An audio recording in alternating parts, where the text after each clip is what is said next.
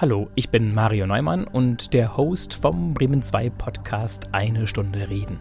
Und ich bin zurück aus der Sommerpause. Das heißt, jetzt ziehe ich wieder los mit meinem Schild, auf dem steht Eine Stunde Reden. Und dann warte ich, ich gucke, ob jemand guckt, frag mal höflich und irgendwann ist sie da, die Zufallsbegegnung mit einem Menschen, den ich nicht kenne. Von der Straße geht's dann ins Studio mit meinem Gast, von dem ich nichts weiß außer den Namen und vielleicht noch, wo er oder sie wohnt.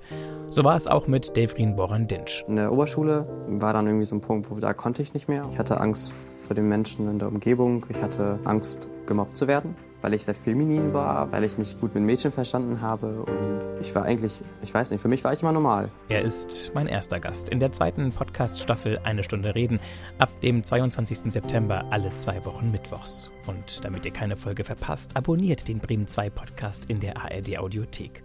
Und ich freue mich natürlich, wenn ihr Familie und Freunden und Kollegen erzählt, dass es diesen wunderbaren Podcast gibt.